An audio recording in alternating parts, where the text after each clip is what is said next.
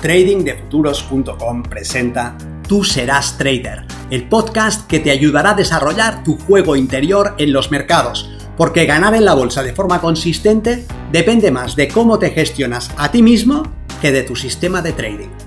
En este podcast encontrarás ideas y sugerencias prácticas con las que mejorar la mente con la que operas los mercados. Soy Vicens Castellano y será un placer que me acompañes. Si quieres más información sobre nuestros programas de entrenamiento para traders, visita tradingdefuturos.com.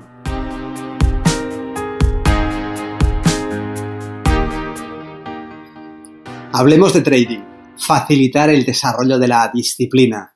Soy Vicente Castellano, responsable del programa de formación y entrenamiento de trading de futuros y quiero compartir contigo una reflexión sobre el desarrollo de la disciplina, es decir, la capacidad de hacer aquello que debe de hacerse. En el trading explotamos una ventaja que se expresa en forma de una probabilidad.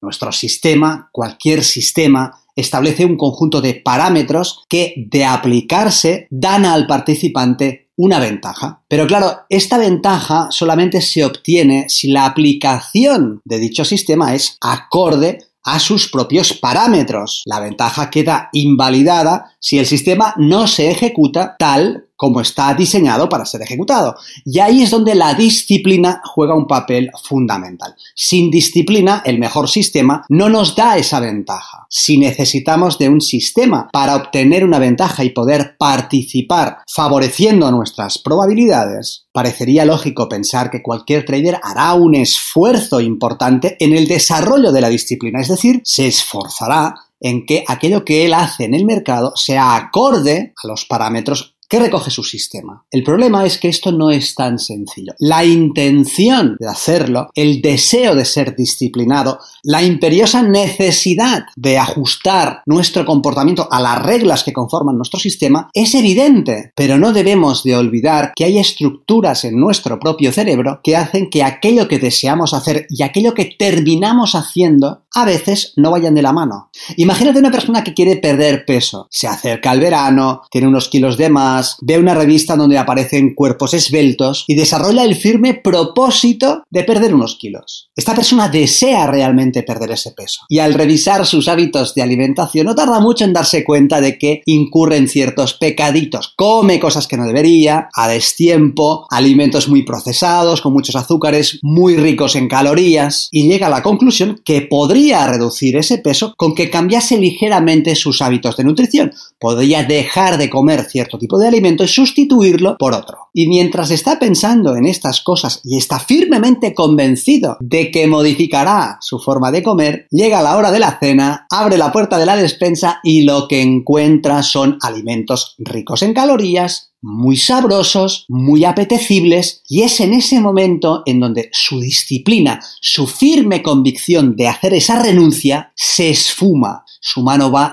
directamente a la tableta de chocolate, y coge primero una pastilla, después tres, después cinco. Antes de que se dé cuenta, ha comido mucho más de lo que le conviene. Y es que para conseguir aquello que deseamos no nos basta con tener una intención. Dicen los dietistas que favorece mucho el logro de estos objetivos el hecho de que no tengamos a nuestro alcance esas tentaciones. Claro, si uno quiere renunciar a alimentos altamente calóricos y resulta que cuando abre la puerta de la despensa allí solamente hay cosas a las que renunciar que son muy apetecibles, muy sabrosas y muy buenas, es mucho más fácil que caigamos en la tentación de cometer uno de estos pecaditos. Los programas tipo reality en los que hay participantes que compiten entre ellos para ver quién pierde más peso suelen tener bastante éxito durante los periodos en los que los participantes están recluidos en un entorno, están controlados y supervisados por sus entrenadores. Comen aquello que deben de comer, que es lo que les sirven, hacen el tipo de ejercicio que deben de hacer, que es el que les prescriben, y les controlan periódicamente el peso. Y así no es extraño que en este tipo de programas hayan concursantes que pierdan realmente muchísimo peso. Lo que también es habitual es que después de cierto tiempo de emitirse el programa, el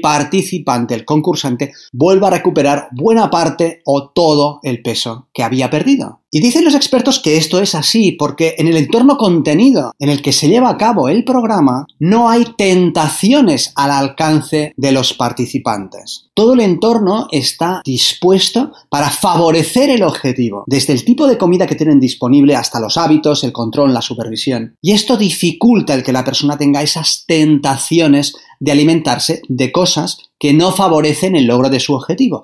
En el mundo del trading pasa algo muy parecido. Cuando el participante se enfrenta a la necesidad de ser disciplinado y se dice a sí mismo que de hecho va a operar siempre con un stop, que el riesgo que va a asumir no va a superar nunca un 2% de su capital, que las operaciones que tomará tendrán siempre un ratio que favorecerá el beneficio por encima del riesgo, que no participará a menos que tenga evidencias que confirman y validan su entrada acorde a su sistema, etcétera, etcétera. Estas son buenas intenciones, pero hace falta el desarrollo de la disciplina para que dichas intenciones superen la prueba de las tentaciones. Y ahí los traders institucionales, aquellos que trabajan en grandes corporaciones que mueven muchísimo dinero, superan a los traders minoristas que operan de forma individual. Y esto es así porque los traders institucionales han creado un entorno, un contexto libre de pecaditos. Es decir,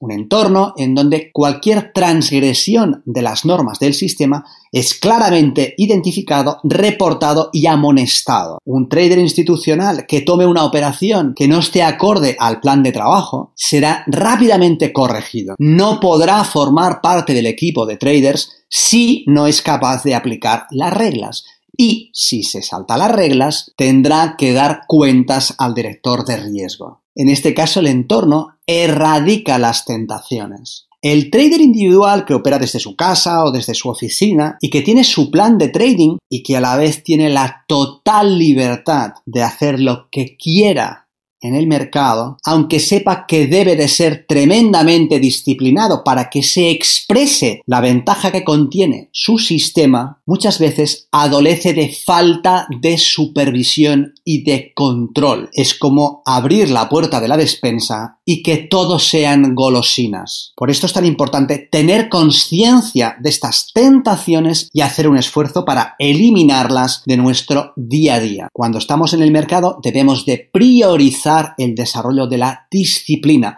la ejecución sistemática de nuestro plan de trading.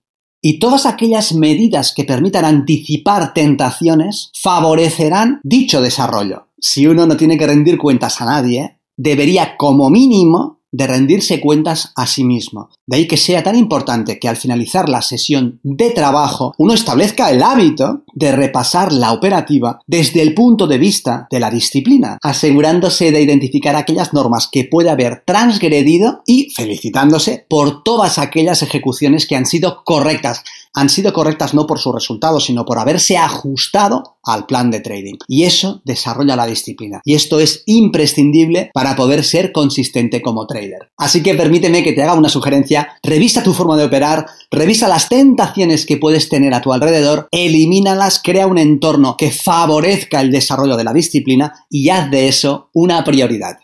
Nos vemos en el mercado.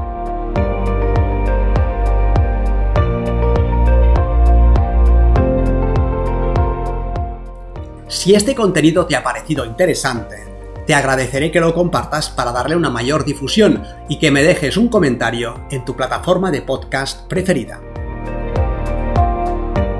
Para más información sobre nuestros programas de entrenamiento para traders, visita tradingdefuturos.com. Recuerda, una mente estirada por una nueva idea jamás regresa a su estado original.